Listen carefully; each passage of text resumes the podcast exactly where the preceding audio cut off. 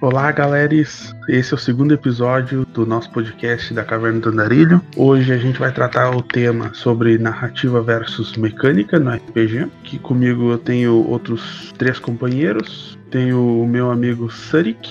Opa, e aí galera, tudo bem? Tenho o outro parceiro aqui, o nosso mestre de mesa, o senhor Bruno Doyle. Mecânica, só quântica para mim. e o nosso outro companheiro, o senhor Bibiano. E aí, eu quero dizer que a narrativa é a realidade do RPG e a mecânica é só uma ferramenta para ser usada. É hora do duelo! Bom, então eu acho que para começar o nosso papo aqui, a gente tem que definir primeiro o que, que seria a narrativa do RPG e o que seria a mecânica do RPG, porque eu imagino que a narrativa seja mais a parte do narrar o RPG, no caso, o mestre contar a história, né? E a mecânica seria mais a própria parte da mecânica do RPG, rolagem de dados e as regras. Então, e aí, o que pra ti, senhor Bibiano, que fez essa pauta maravilhosa, o que tem pra botar aqui na mesa? Mas então, a minha definição vai na mesma direção que a do André. Tentando ser meio resumido, eu vou dizer que a narrativa é toda a questão da interpretação, da história, questão de mundo. Tudo que, se fosse um livro, a gente estaria falando da autoexplicativo aqui o termo, narrativa. E a mecânica é a parte jogo do, do RPG, que seria toda a essência, por exemplo, de um board game, mas que no RPG funciona como o fator sorte para fazer os testes, seriam as leis do mundo num sentido mais físico, assim. Tá, mas deixa eu, deixa eu botar a primeira, primeiro alfinete aí. No livro seria tido como a narrativa, mas a narrativa só o enredo ou tudo que vai perpassar o que a gente vai entender Tudo. Para RPG, o, o, mestre ele estaria, de certa forma, controlando o enredo, né? Fazendo a descrição do mundo, interpretando os NPCs. E apesar de que a gente vai discutir isso em outro podcast, conduzindo a história muito mais amplamente do que os players que controlam só seus personagens. Enquanto isso, os players têm o papel de interpretar cada um o seu personagem, que também entraria como narrativa. Toda a parte de interpretação, de, da criação da aventura e da história seria chamando de narrativa aqui. Não sei se alguém discorda. Eu discordo. Vamos lá, joga aí. Não, não, eu falei eu discordo só pra eu poder falar o que eu concordo. Tá bom.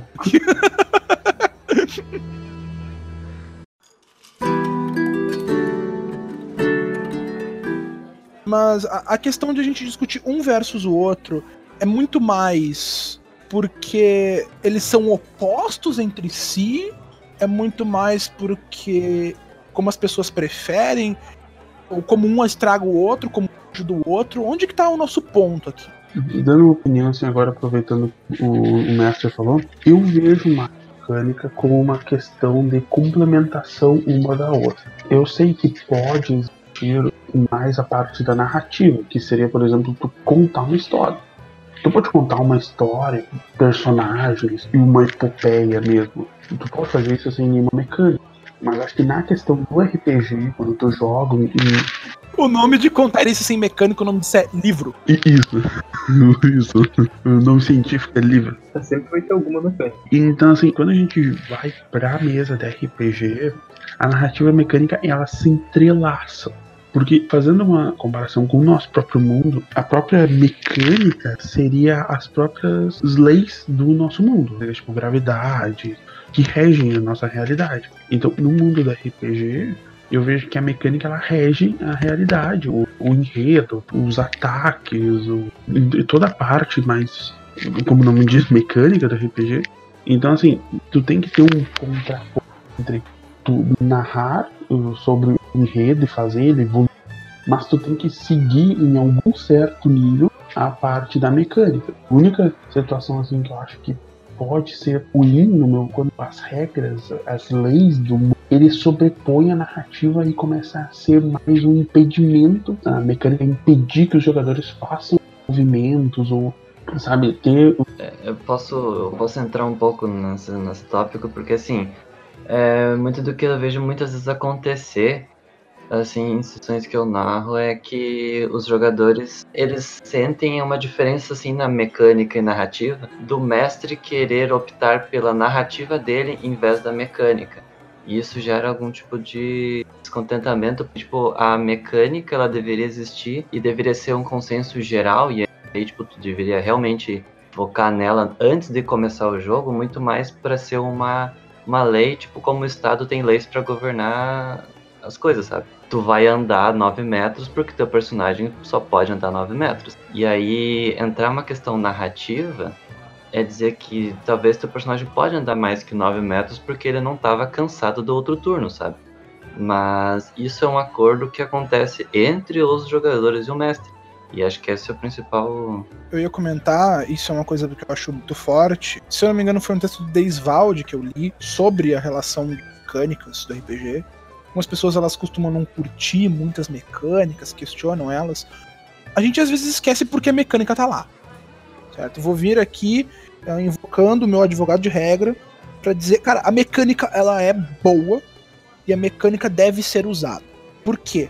A mecânica, como o Serik mesmo falou, ela não é necessariamente o fiel da balança, mas como tanto tu, quanto o André, quanto o Bibiano comentaram, ela é o, o ponto comum.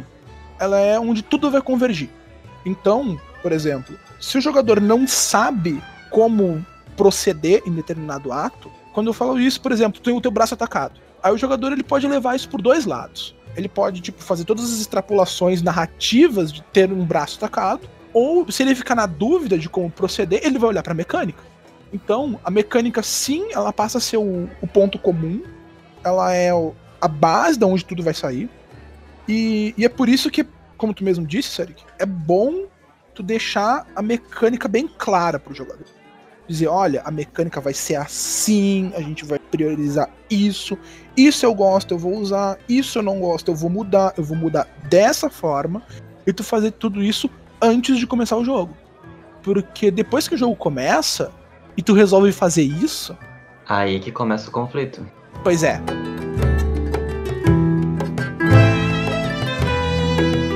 O, grande ponto que, assim, pra justificar também, a gente teve ideia desse episódio. Depois de algumas discussões, depois de alguns casos, de outras mesas que a gente já participou, a gente acabou falando disso. E tem algumas questões que vocês trouxeram assim, antes que entram nisso. Uh, a ideia que eu trouxe também para definir o próprio RPG vindo do nome, jogo de interpretação de papéis, tudo mais, o que diferencia um jogo de RPG de um jogo de tabuleiro, qualquer que seja, é a questão da interpretação, é a questão de criar uma história em conjunto. A minha defesa, que eu até fiz a, brincadeira no início, da narrativa ser realidade e a mecânica ser ferramenta, é que o grande objetivo, por assim dizer, do RPG seria essa história sendo construída no grupo. E não que esteja errado gostar da mecânica, fazer o personagem talvez bombado e se divertir com essa questão. Mas a para diferenciar do tabuleiro, eu vou seguir nessa linha. E aí entra essa, o que o Sarik falou antes de o mestre talvez puxar a, a narrativa e querer mudar a mecânica para ser a sua história, tá perdendo um ponto importante da, da construção em conjunto. Os players são o fator mais importante dessa história. Eles são então, se a narrativa, se a mecânica for uh, ser mudada para favorecer alguma coisa, pode ser favor dos players por causa de uma interpretação boa assim na hora, ou poderia precisaria de uma justificativa melhor do que ah, a minha história aí. Parte do semestre improvisar, então justificativa deveria, deveria ser alguma coisa de ok, essa mecânica aqui ela atrapalha a cena de alguma maneira. Que aí entra essa questão que, que o Bruno falou, de ser explicado antes do que é mecânica. A mecânica ela é o juiz do jogo. Se tem um conflito que, que não tem como alguém decidir de alguma outra forma, joga o dado. Como o mestre vai definir se o player conseguiu ou não queria. Qual a mecânica. Mas ao mesmo tempo, sempre pensando nessa ideia da diversão da história que está sendo criada. Se a mecânica está atrapalhando isso, o mestre tem que também saber dar aquele ponto de a gente vai ir com essa mecânica, por tal motivo, mesmo que depois chegue em outra conclusão e mude a partir daí, para não também perder o foco do jogo, que é o jogo, não a discussão da regra, por exemplo. É, o que eu ia dizer é que muita coisa que eu vejo que, aconte, que eu vi acontecer, assim, é, por exemplo, assim, o, o jogador, ele, digamos, ele vai atacar, né? E aí ele fala, eu quero atacar o braço. Mas aí eu entrei em várias conversas, assim, com várias pessoas que entende que, tipo, eles querem atacar o braço. Mas é, aí tá fugindo um pouco da mecânica nesse sentido de que você estar atacando é você rolar um dado e você ver qual é a tua chance de acertar, né? Aí é mais uma questão do mestre, o resultado certo, do que sim o jogador querer acertar o braço. Porque tem muita diferença entre tipo, tu pensar assim, ah, eu vou atacar o braço e se eu, se eu não acertar o braço, eu não acertei. Mas a, aí acontece uma outra coisa muito mais interessante que é o player joga o dado de ataque e aí digamos que ele acerta. Aí sim o mestre dá, dependendo do quanto ele acerta, digamos, quanto ele passar da, da dificuldade de acerto, acertos mais, mais interessantes. Digamos que ele acertou e causou um dano absurdo. Por que não essa ser a, o acerto no braço do cara e cortar o braço fora, sabe? E aí sim começa uma, uma, mecânica de o mestre dar o resultado conforme os dados. Então, tipo, primeiro rola a mecânica e aí tu vê o resultado, sabe? É normal as pessoas querem, ah, eu quero que meu personagem faça isso, sabe? Porque tu constrói teu personagem em cima disso. Mas é a mesma coisa, tipo, a gente no nosso mundo, assim, a gente não tá 100% ligado em, sei lá, um atirador de elite, ou um, não um policial. Ele vai tentar atirar com certeza no bandido no, no braço dele para desarmar. Mas não quer dizer que ele vai que acertar. Que mundo tu vive? É, tipo... Não, não, vamos Desculpa, desculpa puxar isso, mas em que mundo tu vive, cara? Talvez o meu é duas no peito. Tá, não, mas vamos pensar assim num caso mais de tipo filme, sabe? Pra tentar trazer um. Tipo, ó, o cara vai tirar no braço pra desarmar pra parar o bandido, sabe? Que seria o que uma coisa que tu queria, talvez ia querer fazer no RPG também. Então, tu dá esse resultado como uma forma de quão bem tu foi no, no, na mecânica, sabe? E não tu querer que teu personagem faça isso sempre. Ah, mas esse, esse caso ele é um favorecimento da mecânica e de prezar por manter ela. O que não tá errado. Eu só faço a defesa da interpretação de ó, o que, que o player quer. Tá ali, luta de espada, ele quer acertar no braço para desarmar e a intenção é não ferir gravemente o oponente, tudo bem se errar o braço. Eu provavelmente, e tenho a impressão de que o Bruno também iria nesse caso, uh, com até mais precisão que eu, por conhecimento melhor de regra, mas eu jogaria alguma de um ataque com dificuldade aumentada para acertar o braço.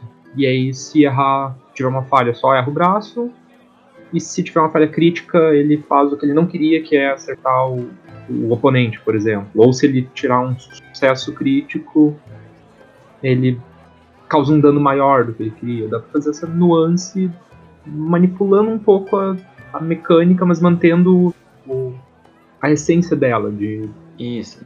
fazer a, a jogada de ataque. É, essa é a sugestão que eu iria fazer. Num caso desse, que é um caso bem clássico, inclusive, pelo menos usando as regras que eu sei do D20, tu poderia fazer justamente isso. Tu dá uma dificuldade maior, porque tu concorda que tipo, a pessoa tem uma dificuldade para tu acertar ela. Se tu vai acertar, tipo, o braço da pessoa, o braço é menor que a pessoa, então é mais difícil tu acertar o braço. Então tu aumenta a dificuldade ali, tu vai dar um número fixo, tu vai fazer um modificador de tamanho, o escambau que tu queira. E se tu acertar, bom, tu acertou o braço. Se tu errar, tu tem que ver, tu errou por quanto?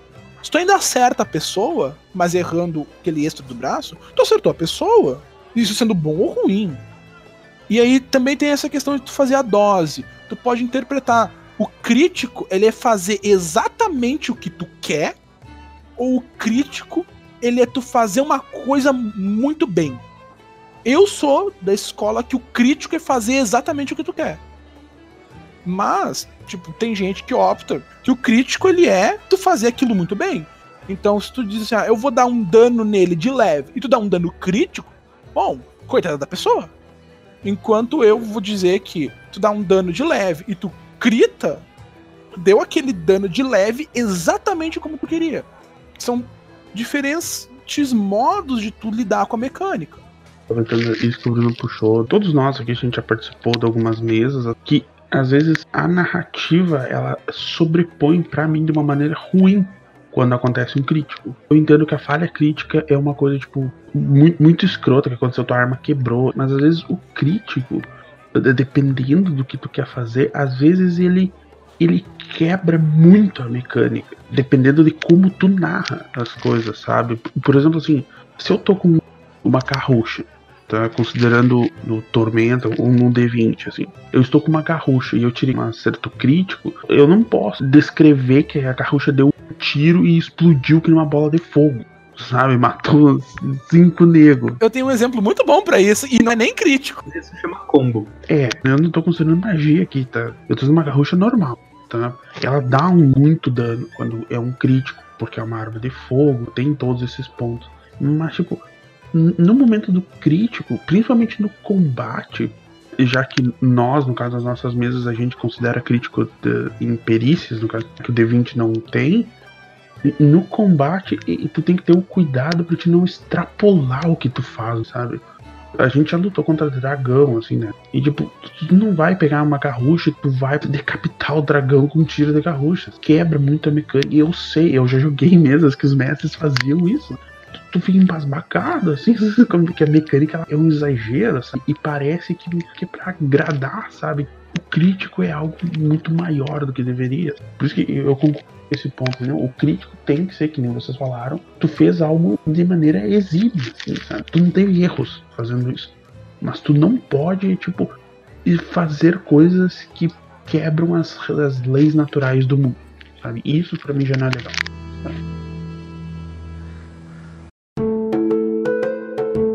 Trazer do crítico, na verdade, é, por exemplo, uma situação que eu acho muito legal, que eu já ouvi, uma coisa parecida num RPG que eu tava assistindo, que era ah, o personagem, ele quis intimidar um NPC pro NPC passar essa informação. E o mestre falou: olha, o negócio é o seguinte, tu tem que rolar é- entre tanto e tanto. Se tu rolar menos que isso, ele não vai levar essa ameaça a sério.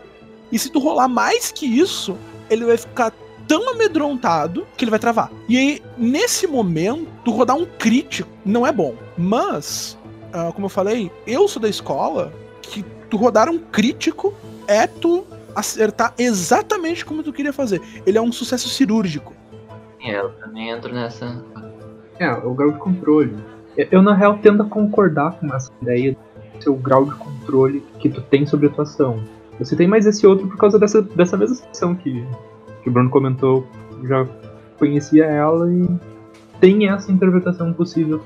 Essa questão de quebrar a, a realidade, de certa forma, quando o crítico sai, de decapitar o dragão com a carrucha, cortar o orc, o orc de armadura full plate. Fica bastante exagerado. Se talvez não é a ideia da armadura ter esse exagero, sabe?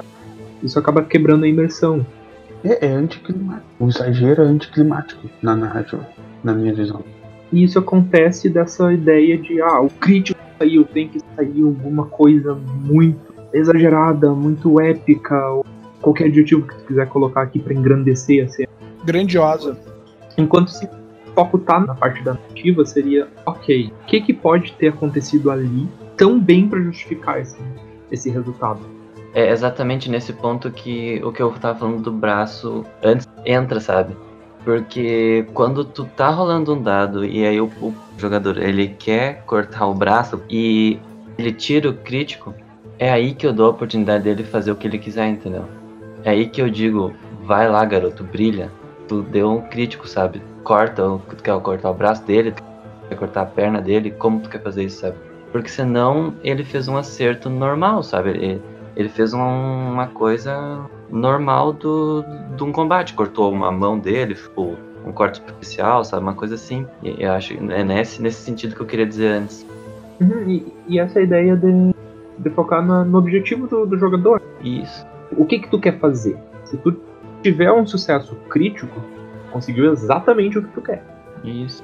Aí deixar o jogador mesmo escrever a cena é interessante. É, vocês jogam comigo já há tempo suficiente para saber que, apesar de eu sempre ouvir vocês e, e usar da criatividade de vocês para melhorar a minha narração, seja por. Porque o RPG ele é uma construção de história coletiva, então eu, como narrador, se eu tô lá narrando e é só eu narrando, é só a minha história, não é essa a minha ideia. A minha ideia é que vocês também participem. Então, o crítico, ele é, na minha opinião, a melhor forma de tu inserir o jogador dessa forma. Tu virar para ele e dizer, ok, vai contigo. É, eu concordo, assim, o crítico é a melhor. Não é a única, sabe? Vocês já viram eu fazendo outras, mas eu acho que é a, a mais fácil e é a mais justa. E mesmo quando as coisas elas não. Quando o crítico não leva a um acerto especialmente como o player queria, tu pode delimitar algumas coisas. Já aconteceu. Vocês gritam em cima da criatura, ela continua viva. Eu falo, olha, ela perdeu metade do HP dela. Eu quero uma descrição à altura. E você sabe que vocês não vão matar o bicho em um hit. Mas que ele vai ficar mal. Da mesma forma, sabem que, sei lá, se vocês tirarem um crítico em, em atletismo, vocês não vão sair batendo o braço e sair voando.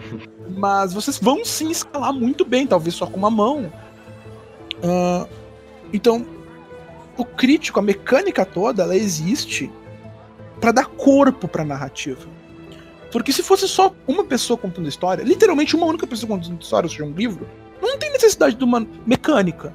Porque a pessoa, ela sabe o que ela tá fazendo. E ela não tem que discutir com outra pessoa, porque. A não ser que ela seja duas, mas daí isso daí não é uma questão de narrativa, isso é uma questão de psicologia.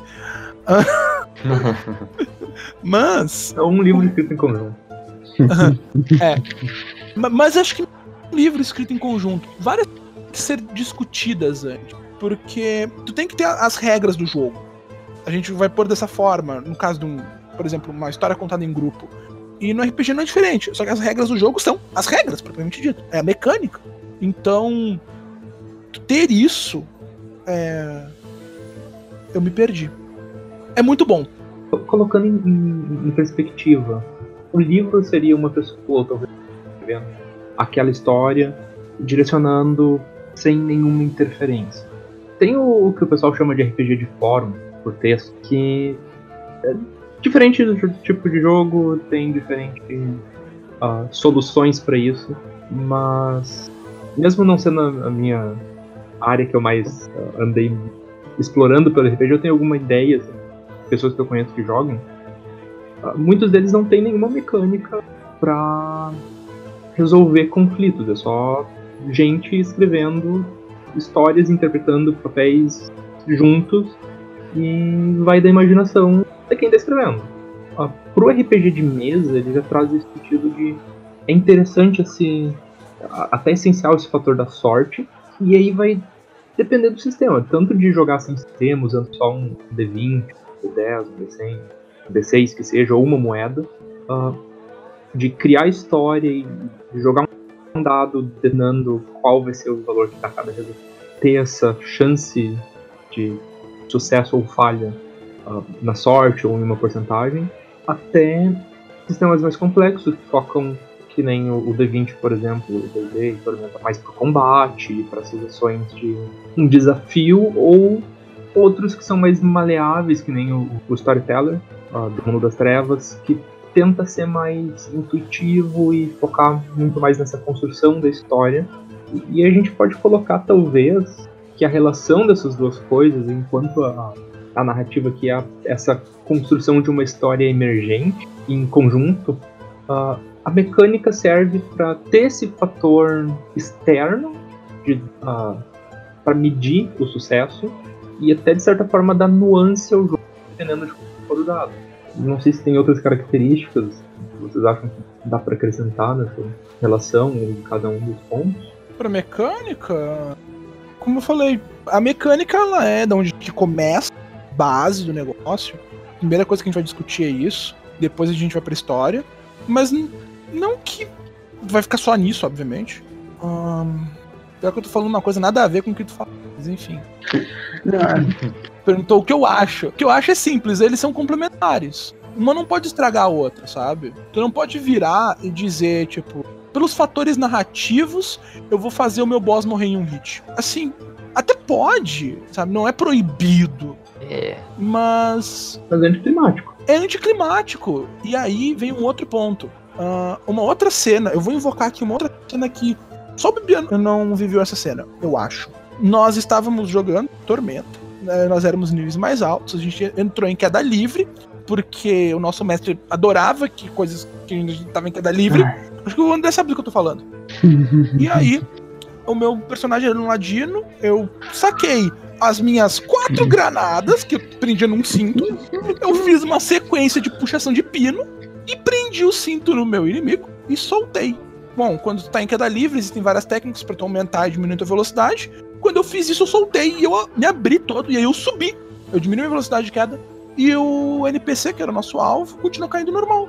E aí, ele tomou quatro explosões de granada né, na altura da barriga, ao mesmo tempo. O, o mestre ele virou para mim e disse: Tá bom, roda o dano.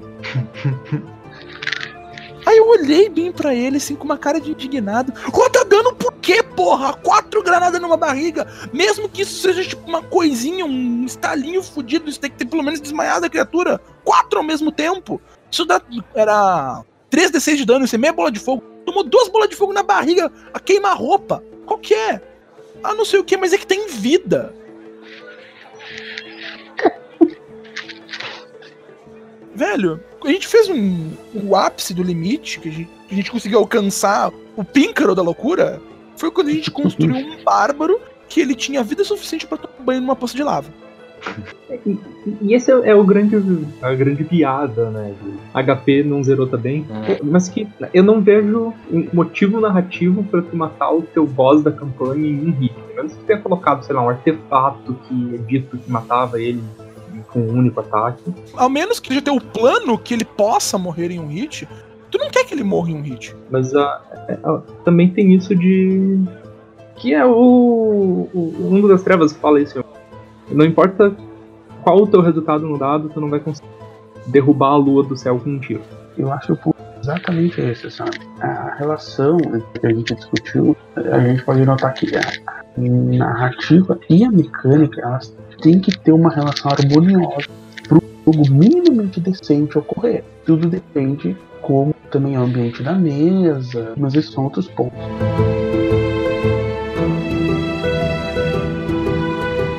Mas, mas caso narrativa mecânica, eu acho que a gente pode notar agora que é uma questão do, de um não sobrepujar para manter essa harmonia. Eu acho que tudo isso entra, agora que o Viviano puxou no storyteller, naquela frase famosa, ah, tu tem que pegar bom senso, uhum. sabe? Porque pegando as granadas é, é, meio óbvio, tu não precisa fazer rolar. O bicho morreu. E essa que, que você fala, fizeram um bárbaro que nadava em lava. Velho. Fizeram não. A gente, eu e tu. Não, não, não tira tudo a reta, não. Não te exclui. Fizeram. Tava lá. Dá, dá uma granada cara deitar em cima enquanto ela tá explodindo, ver o que, que acontece com esse maluco. Quando que foi essa história do Bárbaro? Eu lembro. A gente tava lá no Vander, cara. Tu tava indignado. Ah, eu Porra, eu falei, eu faço um bárbaro que nada. Pô. É, eu me lembro, eu me lembro disso. Só que daí entra o ponto assim, se a gente. A gente já fez personagem, mecanicamente falando, que eles era um anticlímax. Esse barco que nadava em lava, eu, a mulher lá que eu criei, a personagem que eu criei, nós dois criamos as personagens. Aquela necromante? A necromante que tinha 10 mil, acho que 16 mil que ela podia fazer com zumbis. Tipo, velho, mecanicamente é viável, mas tipo, é anticlímax o que, que tu vai fazer com tanto, sabe? Tipo. No caso dela, a gente pode deixar para discutir até depois, porque o caso dela é um pouquinho mais delicado. Ela é personagem acima de nível 20. Cadê 20? Personagens acima de nível 20 eles são personagens épicos, eles entram em um outro conjunto de regras, e a gente até pode discutir, tipo, como lidar com personagens que eles estão, para bem dizer, numa carreira apoteótica que eles estão para virar Deus. Sim. É, o mundo das trevas também tem. Quando tu passa dos cinco pontos, tu deixa de ter a pontuação que nem um ser humano. Tu tem é, essa outra área sim. Pois é, eu acho que a discussão dos níveis épicos, acho que vale a pena nós fazer um outro podcast, que tem muita coisa. E, e o próprio combo também acaba ficando bom pra outro. Um bom exemplo, a gente não precisa ir longe, velho. Mesa que a gente jogou o Wander não tá aqui pra se defender, mas a primeira mesa de RPG que a gente fez até RPG, a gente tinha uma nave espacial. tá? Eu quero, eu quero deixar isso aqui. A gente tinha uma nave espacial, ele que acabou mil barcos voadores, uma tripulação de 100 mil homens. Em defesa do Vander, já que ele tá aqui, no Tormenta, existe sim uma magia que permite o barco. Sim, existe. Não, eu sei disso, mas a história do Vander de meter o Star Trek Não era Star Trek, velho, era Stargate. Stargate. Pior ainda. Pior ainda. no meio do negócio, no meio temos, mas tudo bem. Tem um outro ponto, assim, que eu acho que já aconteceu nas nossas mesas, que, e isso deve acontecer bastante nas mesas online, é a rolada de dados morrer e ser valores pré-definidos. Como? Por exemplo, assim, o Wander nesse podcast, mas desculpa, na mesa que a gente jogou, todo mundo aqui, acho que está televiando, jogando numa mesa. Ah, sim, tu, tu, tu, tu pré-define basicamente um valor dado. É, por exemplo, assim, se o player falha, O player falha não, eu falho, porque eu só rolo um. Isso. Por isso que tu joga de mestre. É, eu vou pegar uma coisa que aconteceu comigo. Eu tinha um anão e eu fui lutar contra a Coca 3. Eu tinha que passar por um teste lá e eu falhei. Só que e uma personagem ia morrer, porque eu viro pedra, eu, né? E por ali, e, e não tinha como me salvar. Eu virei e eu falei, velho, me lembro muito bem que eu falei. E eu estou bem com isso. Meu personagem morreu, eu faço outra feita. E o Vander escolheu o resultado. E deixou eu rolar, e eu me lembro, 12 vezes o dado pra mim conseguir tirar o meu sucesso. É. V- velho, não sei se tu lembra, o Vander, ele basicamente escolhia os meus dados, porque se eu tocasse no dado, caía um. Não, mas então, isso pra mim é um anticlímax. E não é nem relação crítico, entendeu? É tu cagar pra mecânica. Usar É, é tu pegar aquela ferramenta maravilhosa que tem pra te ajudar a história Enfiar no nariz. e jogar no. É, eu ia falar jogar no lixo, mas enfiar no nariz também é uma boa. Não foi só o Bunny que tenha feito isso. Vocês já devem ter participado outras vezes que, que aconteceu isso, sabe? Ou, ou coisas assim que eu não gosto que mecanicamente pode acontecer. Mecanicamente não, quando o mestre é escroto, né? Sendo bem ter um player ou um NPC uh, unkillable. Ben! Eu invoco o Ben! Ah, Eu invoco o Ben. tu tá me puxando um trauma. Tu rola, tu rola três críticos e o bicho. Não, o bicho tá bem. Ele tomou cortezinho no peito. Velho. É assim, eu vou trazer aqui uma coisa. Porque a história do Ben que o Bruno puxou ela é o exemplo perfeito.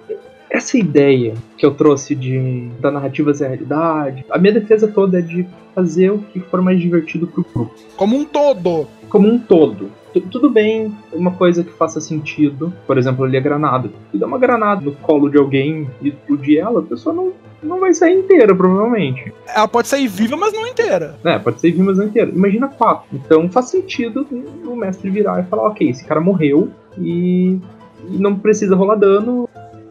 Ao mesmo tempo, o ponto mais importante, mesmo que vá ter uma flexibilidade na mecânica, ou ter esse enfoque na história, o que, que o, o jogador está querendo fazer, respeitar o resultado do dado. Define qual vai ser a regra que vai ser usada. E o resultado que sair é o resultado que fica. Porque senão isso quebra, de certa forma, a, a confiança de que a ideia é focar na diversão. Porque vem o exemplo do Ben. Quem é esse personagem? Eu joguei uma outra mesa, inclusive abraços Pedro, que o, mestre resolveu em algum momento que ele ia colocar um draconato, guerreiro, bárbaro, qualquer coisa assim, e transformar esse personagem basicamente num deus. O personagem ele não obedecia nem os players obedecessem. Que é o grande problema de tirar a mecânica não é tu deixar sem ela pra todo mundo, é tu tirar ela só pra um, só pra outro. E esse personagem ele fazia isso. O grupo tentava fazer uma coisa e não tinha como. E aí o- esse personagem ia lá e fazia. E era sempre assim, independente do resultado no dado, independente até que chegou um ponto em que o grupo cansou e resolveu atacar o personagem, porque ele estava sendo babaca com todo mundo, porque ele era super poderoso. E rolando crítico, não, a gente não podia atacar o personagem. Não preciso dizer que depois disso é jogo com é, esse grupo, né? Tu precisa da mecânica.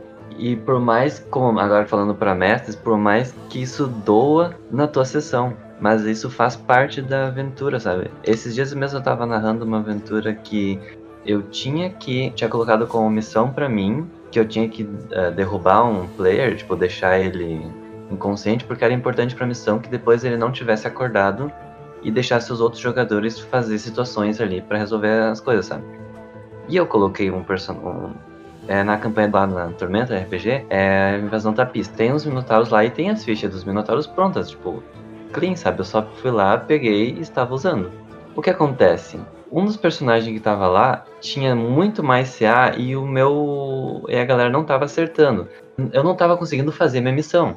Eu tive que abandonar a estratégia. Tipo, a sessão inteira que eu tinha planejado, eu não pude fazer simplesmente porque os meus personagens não estavam ao nível do, do que eu esperava que estariam, sabe, os jogadores. E isso é uma coisa que devia ser feita, sabe? Tipo, os Minotauros bateram em retirada, eles correram tentar se salvar, foi um fiasco ao meu plano. Eles não sabiam o meu plano, tipo, para eles ainda saiu como algo que tinha acontecido. Eu, eu ainda consegui dar a volta para uh, eh, introduzir o personagem no jogo, mas eu tive que fazer outra volta que eu nunca pensei que eu ia ter que fazer. E isso é uma das partes mais legais de tu estar tá narrando, mesmo narrando com o teu personagem que tu não torna ele Deus. Porque eu tinha a opção, naquele momento, de fazer o, o meu personagem que estava atacando ele acertar, sabe? Eu tinha a opção de fazer ele não ser não ser acertado também. Mas é muito preferível buscar outras opções. E aí que a partir de manter na mecânica e tu se manter todo mundo nesse mesmo patamar, sabe? Aproveitando falar, mantendo a mecânica e trabalhando com narrativa, dando o exemplo da cocatriz ali, porque eu tenho uma sensação que isso pode ser uma, uma constante em grupos. Eu vou colocar uma criatura que petrifica, que mata instantaneamente, que faz um teste, não sei o quê. E aí o grupo inteiro falha. Ou os personagens falham de forma muito absurda. O que fazer? Eu não sei como vocês interpretariam isso, mas a minha interpretação preferida, especialmente por causa da petrificação, é o a clássico petrificação parcial. Então, faz que a atriz pica, eu não sei, bica, uh, morde. Sinceramente, depende do formato da cocatriz. Cada cenário desenha de um jeito. Para mim, a cocatriz vai ser sempre uma forma de uma galinha bizarra. Então ela vai bicar. Bicando, é, mesmo. Ela bica e a, o pé ou a perna do personagem tá petrificado. E aí o próximo pode ser a outra perna tu pune ele por ele ter falhado no teste, sem tu necessariamente matar o personagem, se não for, obviamente, do teu interesse, que ele morra. Então tu tem como aliar a mecânica com a narrativa. Uh, ele tá sendo petrificado, é verdade.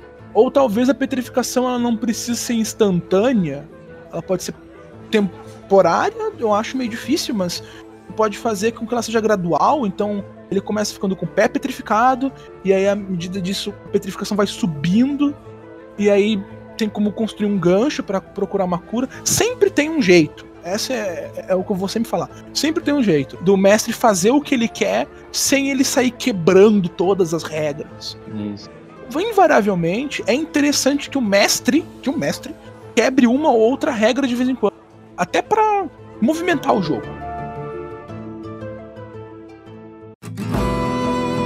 E isso de achar um jeito para resolver essa questão, porque o player não seguiu o teu plano e para os mestres que estão começando, isso é um aviso importante. Os players não vão seguir o teu plano. Nunca. Ah, nunca. Assim, os players não vão seguir o plano. Esse é o, o motivo de eu ter chamado o RPG de uma narrativa emergente, criada em conjunto. Porque a história não está pronta.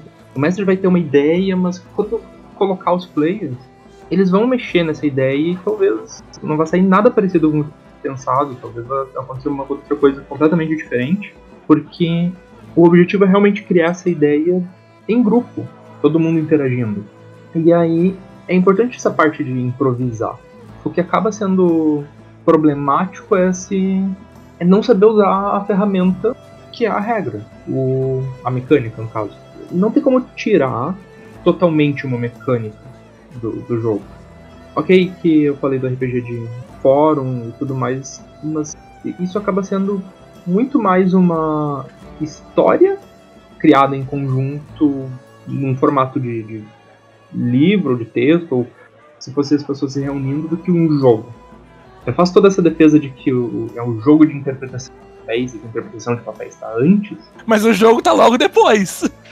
o jogo tá logo depois. E eles se relacionam. Então, mesmo que tu vá. E eu já fiz isso, jogar só com moeda de dado. Cara, tu, tu era muito esforçado. É, eu queria passar a ideia pro pessoal. Né? É, pra pessoa errada, inclusive. É, é, essa, essa vai pra, pra polêmica verna. Né? O, mas Vocês jogaram já comigo aquela de Harry Potter só com um dado de 100, uh, que a regra era usar feitiços que, que de cabeça, sem pesquisar. Mesmo com essa regra super simples de ah, a gente vai usar um de 100 e definir um valor que a gente vai considerar aceitável naquela situação pelo contexto, e tem essa regra aí para os feitiços que, que, o personagem sabe usar ou não. Seguir essa regra que foi usada é interessante. Tá? Tem momentos em que sim, é legal, uma regra de um jeito ou de outro. É importante saber qual o conjunto de ferramentas do história que você quer contar. Então, ah, eu vou contar uma história medieval, fantástica, com dragões e magia. Ah, eu posso pegar um D20 que é bem mais interessante. Ah, eu quero uma aventura com menos combate, mais investigativa, moderna, em um cenário de fantasia urbana, mundo das trevas, pega um storytelling. Ah, vou fazer um terror cósmico para Lovecraftiano. Cthulhu tem um sistema para isso? Dá para jogar um terror, um terror cósmico no sistema de storyteller? Dá. Eles conversam muito bem. Dá para jogar no D20? É mais difícil. Tem como, mas o D20 é mais focado para combate essas situações de, de, de desafio mais elevado, mais épico. Consigo fazer uma coisa realista com o mundo das trevas? Sim, mas está buscando um hiperrealismo, talvez o, o sistema de cálculo seja melhor. Então, saber escolher a ferramenta é importante. Ou até mesmo o GURPS, né? GURPS tem regra para tu cavar. Uhum. Tem GURPS, mas GURPS, GURPS Holy Master ninguém liga. GURPS is not the idea. GURPS is not the idea. Ah, mas, mas concluindo meu ponto só também, uh, depois de escolher esse conjunto de ferramentas, tem horas em que tu vai usar uma regra ou outra, ou tu vai torcer um pouquinho a regra para que a cena que está se desenvolvendo ali no jogo seja o mais interessante possível. Tem um exemplo para isso? Eu tenho a regra do sino. Eu era um monge, eu tava lá desarmado, porque as armas, as armas do monge são seus punhos, tu nunca tá desarmado. Mas isso não funciona muito bem quando tu tem um destacamento de exército goblinoide indo pra cima. E o que, que eu ia fazer no meio do, da batalha? Sair sentando a porrada nos outros. Não ia ser muito interessante, todo mundo de, de full plate ia ficar socando armadura. Aí eu subi na a, igreja que a gente tava e consegui derrubar o sino. Isso não tinha uma regra, pelo menos no livro, de como ia ser o dano, quantos iam acertar, como fazer esse ataque. Mas a, a gente acabou decidindo ali que a descrição, inclusive o mestre dessa, dessa cena, só deixar registrado aqui, era o mesmo que fez o Ben depois. Ele fez um exemplo muito bom que foi: ok, joga um ataque à distância para mirar onde vai acertar, joga força para conseguir empurrar o sino. E aí, quando o sino caiu, ele jogou dano de objeto pesado mais a, a queda e determinou assim como dano, mas quantos tinham sido acertados e os que foram acertados estavam incapacitados ou mortos. É um exemplo de uma regra que a gente não tinha conhecimento pelo livro e talvez tenha, se, se existisse essa, essa regra, provavelmente mudou ela, porque ela devia ser diferente, mas essa adaptação fica boa. Um exemplo ruim seria o próprio que o Bruno falou antes.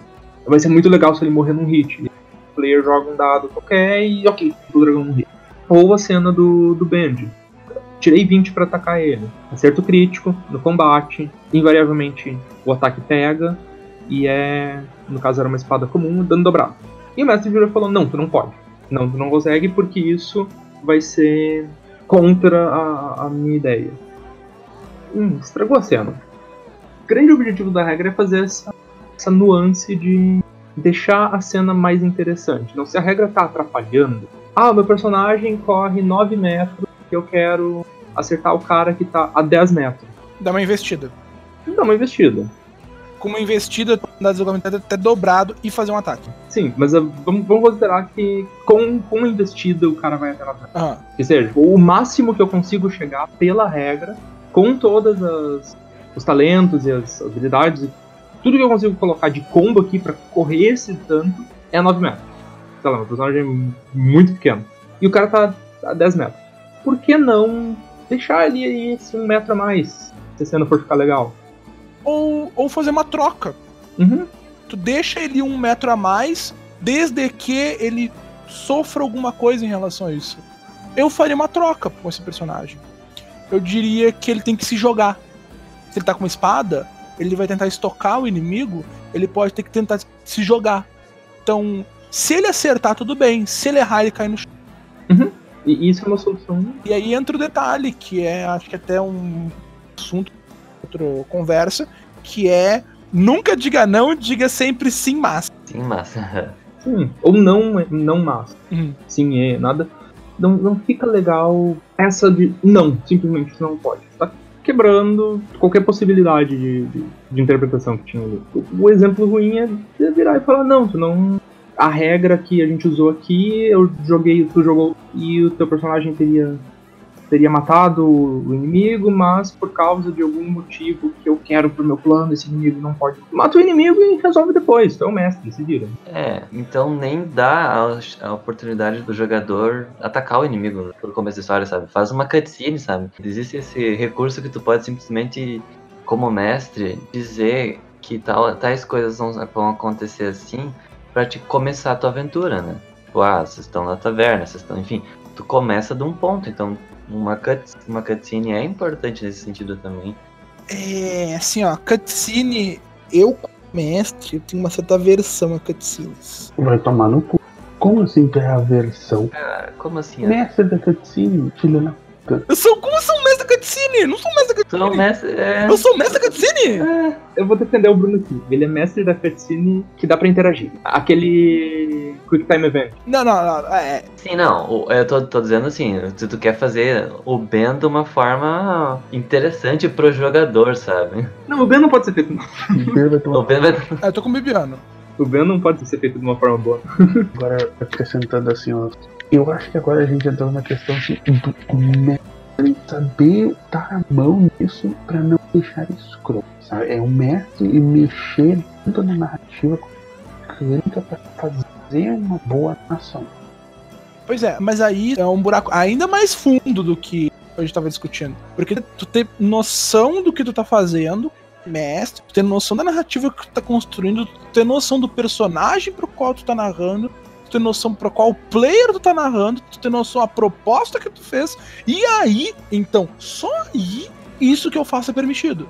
Então, isso tudo vai ser outro podcast, tá, galera? É, Não, isso tem vai que ser uns três podcasts A diferentes. É. gente não vai discutir isso agora.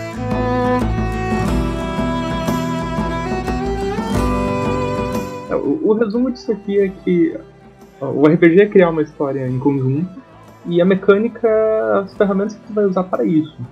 O truque tá em saber qual ferramenta usar e como usar ela para deixar a história mais interessante. E a história não é o enredo que o mestre pensou, mas a cena que está sendo construída da interação do grupo com o mestre. A construção coletiva grupo mestre. Isso. Usar a regra, talvez não usar a regra, ou mudar a regra, tanto faz. Tudo é permitido, nada é verdadeiro. É proibido, mas se quiser pode. Desde que a ideia seja deixar aquela cena mais interessante pro grupo, não para satisfazer o, o ego do mestre, Pra todo mundo ali se divertir mesmo. Respeitar que depois que tu falou, ó, vai ser essa regra que a gente vai usar, joga tal coisa, o resultado que sair é o resultado que saiu. Não, não dá pra voltar atrás, ah, tu tirou falha crítica, mas ah não, tu conseguiu. Eu entendo que, por exemplo, tu pode estar abrindo mão de uma cena muito boa. Essa cena é uma cena que me marcou bastante pelos dois lados. Tanto pelo lado narrativo muito bom, como ela se construiu, quanto pelo, na- pelo lado mecânico, que foi simplesmente avassalado. De novo, botar o Vander na cruz. Nossa, o pobre do Vander, que se, quando, quando ele ouvir isso, Quando ele vai ficar puto. é, a gente tava numa dungeon, o grupo se separou, outro grande erro que o pessoal faz, never split the party, essa é a regra, mas enfim, o grupo acabou se separando com uma série de armadilhas, eu, Ladino, com duas garruchas, andando sozinho numa dungeon escura. E um doppelganger, ele conseguiu me copiar. Então eu tava vendo um reflexo meu, e aquele doppelganger ele era especial, porque a dungeon toda ela era especial, enfim, isso não vem ao caso. Ele era uma cópia idêntica minha eu comecei a tentar atirar nele, só que os meus valores de dados, eles eram valores muito ruins. Eu nunca fui um bom rolador de dados. É, eu só cagava tudo. Só que, justamente por eu não ser um bom rolador de dados, eu sempre fui um bom bombeiro. Então eu tinha CA suficiente pra não ser acertado. Tu tem classe de armadura suficiente pra não ser acertado, mas tu não tem ataque pra se acertar, e apesar do seu ataque ser alto, começou uma situação ridícula. E aí foi indo, foi indo, foi indo. Teve uma hora que o Doppelganger rolou um 20. E eu sabia. Se ele rolou um 20 pra acertar, ele tá usando uma garrucha que nem a minha. O crítico é vezes 3, eu não tenho muita vida, eu dancei. E eu rodei o dado, e eu, o dado saiu um número qualquer. E eu já sabia que, tipo, eu tinha dançado. E aí o Vander olhou pra mim, rola de novo. Mesma coisa, caiu um número errado, rola de novo, rola de novo, rola de novo. Na quarta, quinta vez, ele virou putaço. Disse, ó, usa outro dado. E, e caiu, continuou caindo o número ruim. E chegou num ponto que eu não lembro, eu peguei todos os dados, eu rolei, deu um número ruim, e no último dado que eu fui rolar, o que não tinha rolado, caiu um 20. E ele usou aquele 20. E ele descreveu numa cena muito Matrix, que um tenta tirar e o outro desvia com a mão e desvia, esquiva, e vai dançando quase, tentando atirar no, um no outro. Na verdade, isso não é tanto Matrix, isso é mais aquele filme merda Equilibrium, nunca vejam. Mas apesar da estética ser legal. E no final, ele vai atirar onde eu tô.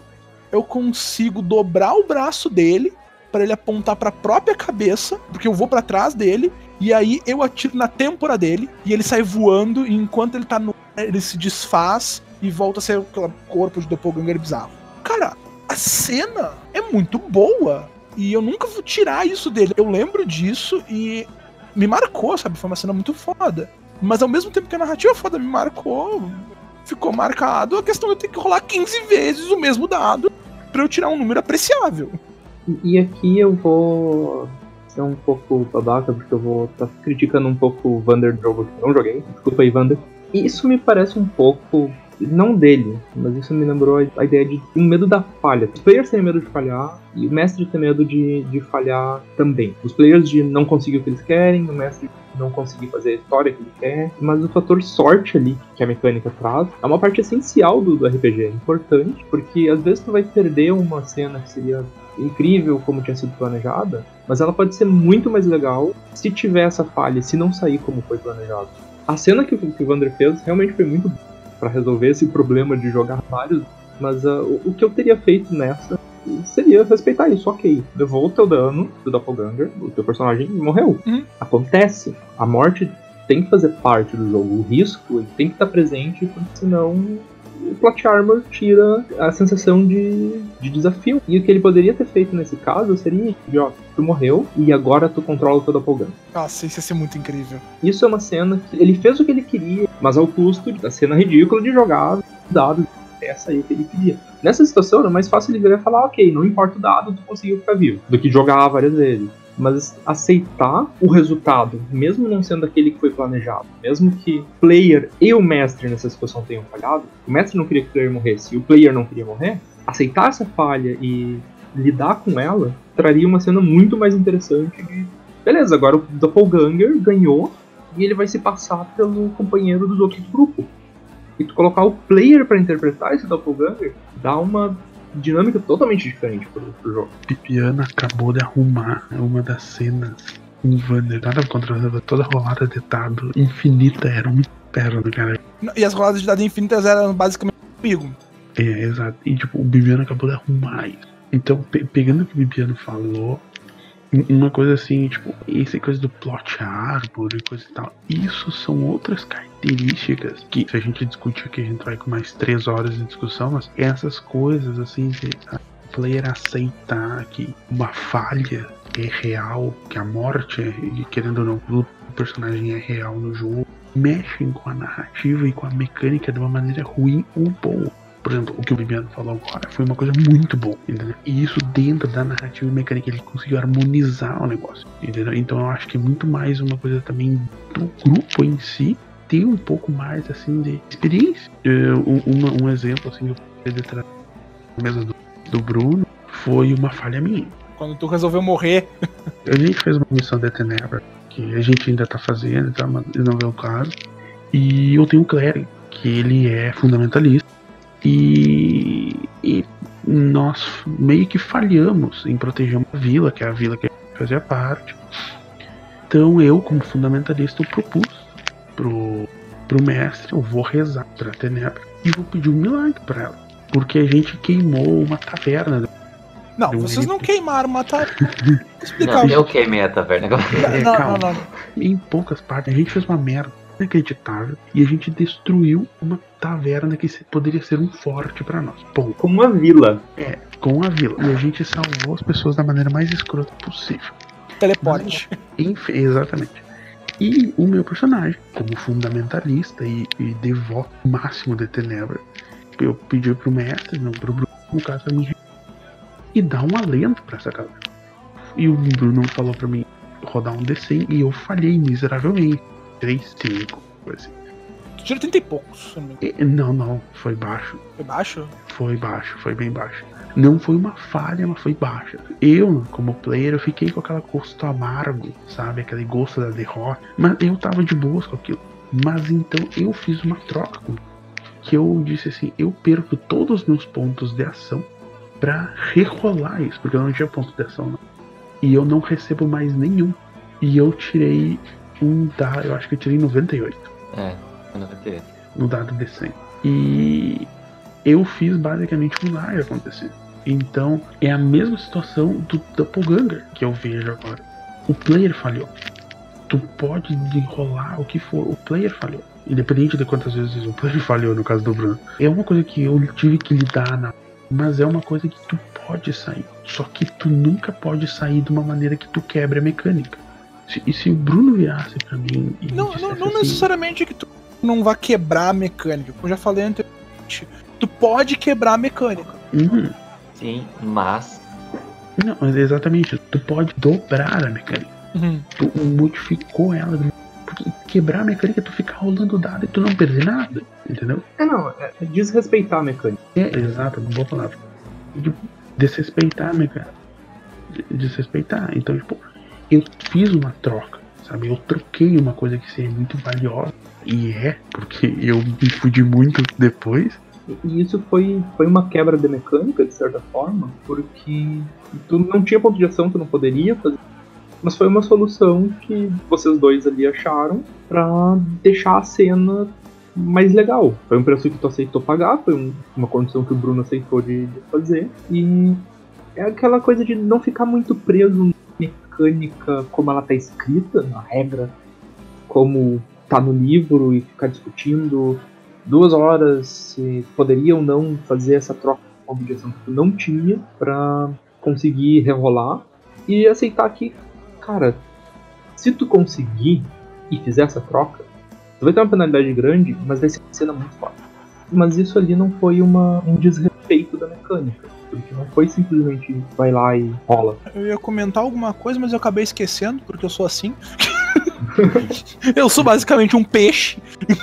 Não, eu lembrei, eu lembrei, eu lembrei. Foi a mesma coisa que aconteceu na dos elfos, que o André cometeu o mesmo erro. Olha só, deu, deu merda aqui, galera. Aí ele entrou em desespero. e Todo mundo tem direito de entrar em desespero. Foi a do dragão. É aquela do dragão, aquela lá que tu resolveu ser esmagado por uma coletividade de terra. Ah, tá, não. Ah, tá, essa. é. Ah, É porque- é sério. Nas duas do dragão eu falei. Tem dragão é, é calcanhar de Aquiles. É, a outra, que é aquela que tu falou no teste pra medo do dragão, aquela lá foi super de boas.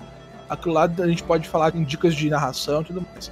Mas essa aqui em específico é a que tu falhou e tu resolveu ser esmagado por uma coletividade de elementais de terra. Foi muito engraçado. Porque eu tentei deixar o mais claro possível que tinha como sair dali por outro jeito. E tu insistiu, e insistiu.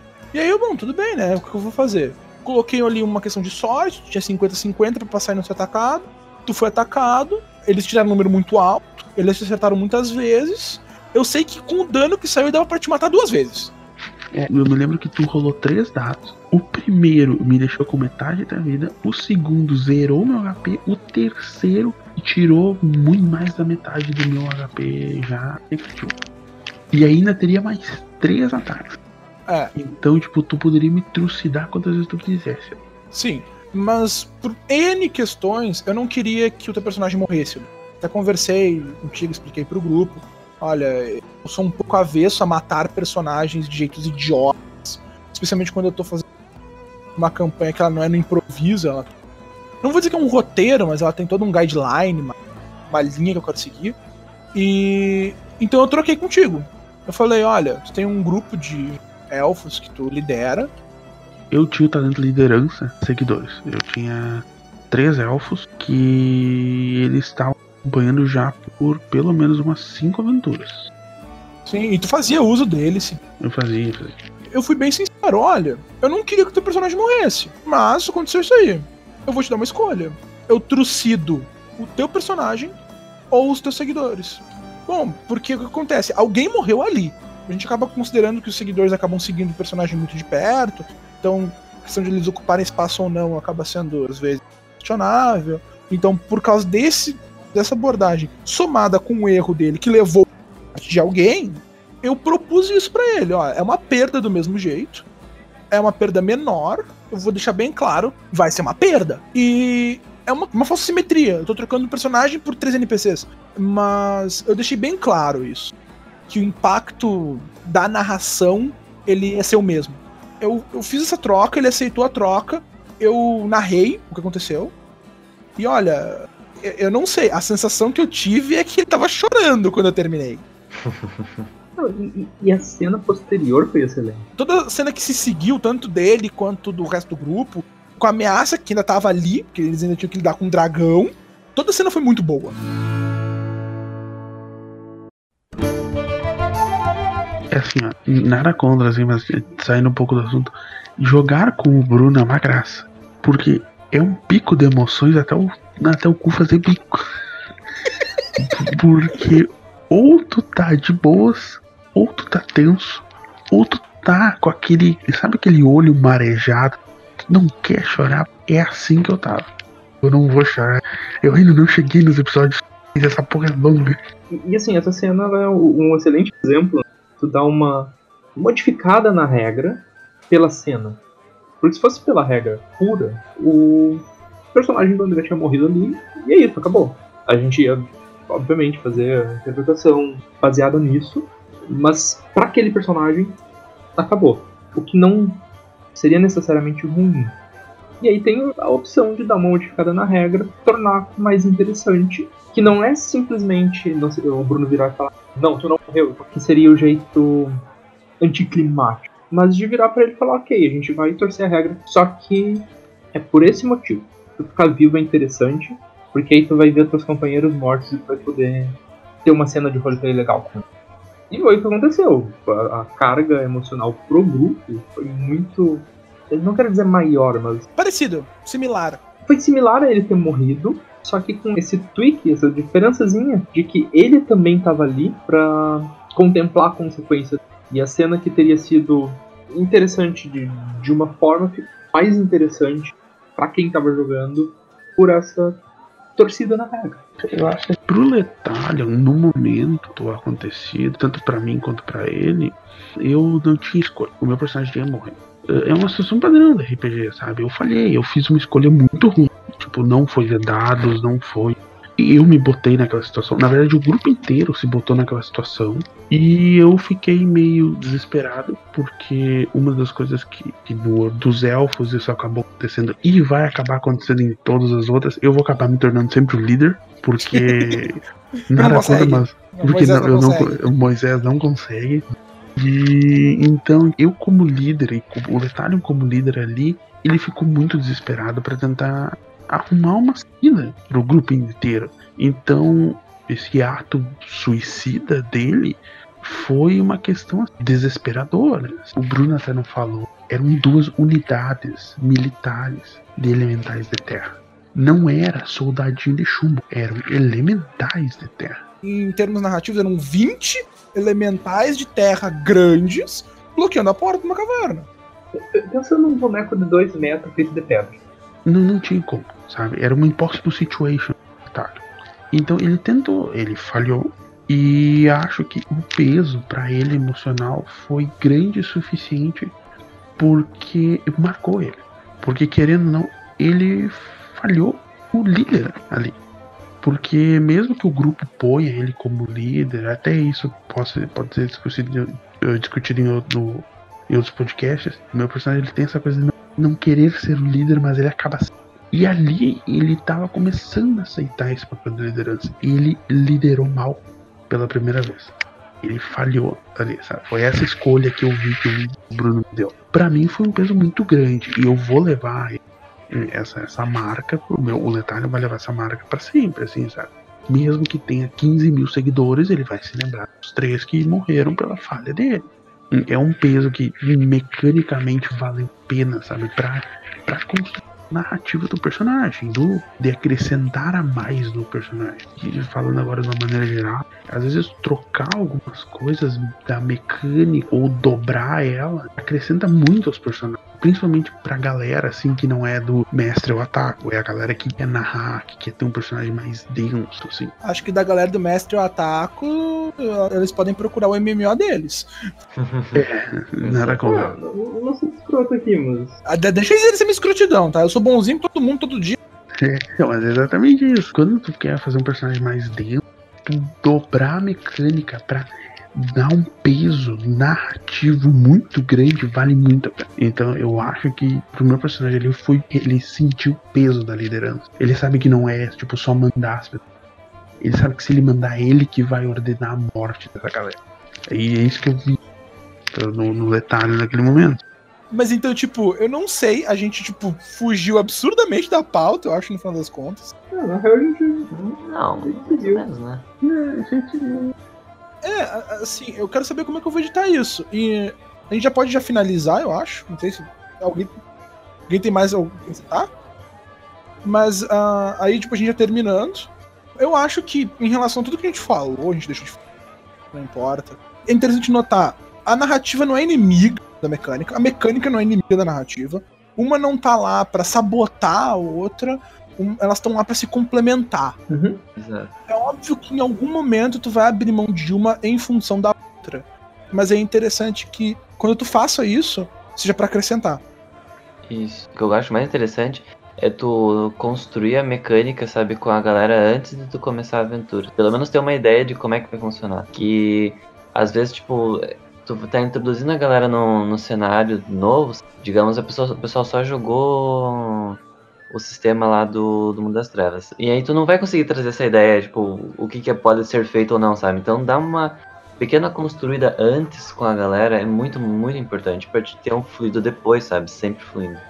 E ao mesmo tempo essa coisa de, ah, cara, tu vai dar a regra temporariamente ou não, tem que ter uma justificativa, sabe? Não, não pode ser, ah, porque eu quero.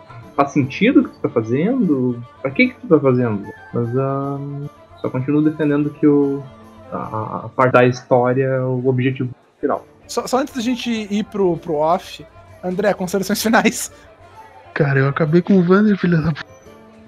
Eu eu acho que de considerações finais é a narrativa e, e a mecânica nada mais é questão de harmonia dos dois lados.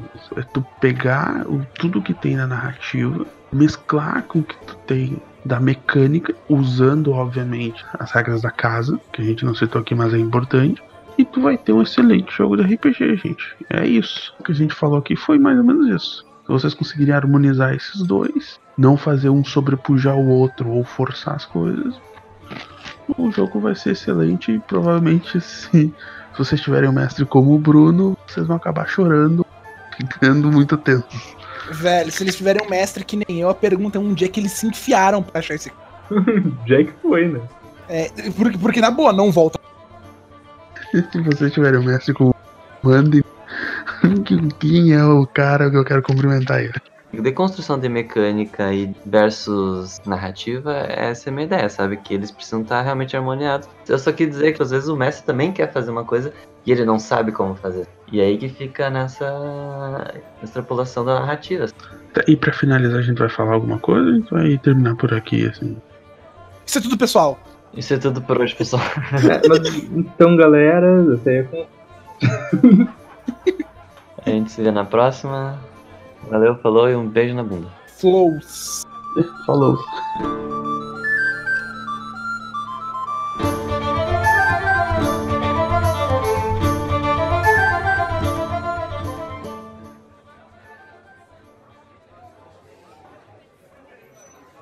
Tanto o mestre quanto a mesa agora. Eu tô ouvindo, tô ouvindo. A gata quer comida, falar. é comida. Tá, tu alimentou gata. ela?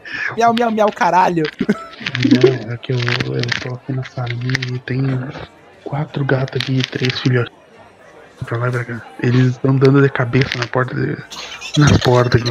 E esses barulhos que vocês estão ouvindo, é eles batendo na cabeça. Enfim. Só, só uma coisa marota. O gato aqui fazendo barulho. O, O gato tá fazendo barulho. cara, o gato, o gato parecia que tava invocando o cu Mas ele tá, mas não te contou.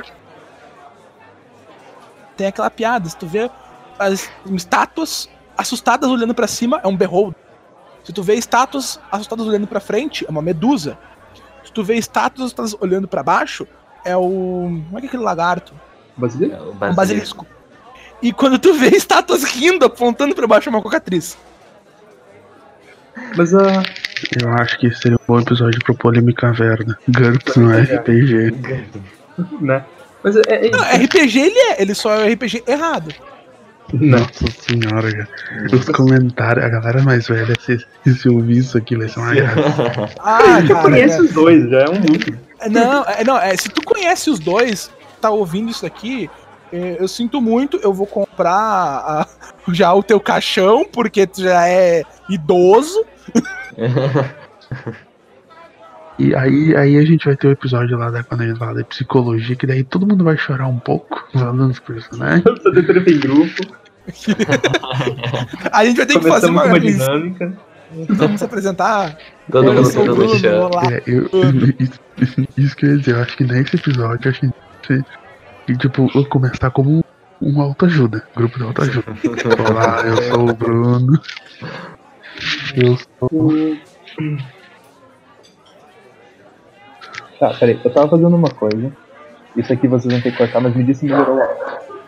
Tá meio esquisito. Tá meio, meio. Tu, tu- tu entrou, tu entrou num buraco na terra e tu tá falando desse buraco. Tá, tá. E agora? Continua no buraco. Assim, se travar eu falo do. Travou. entra no buraco, entra no buraco.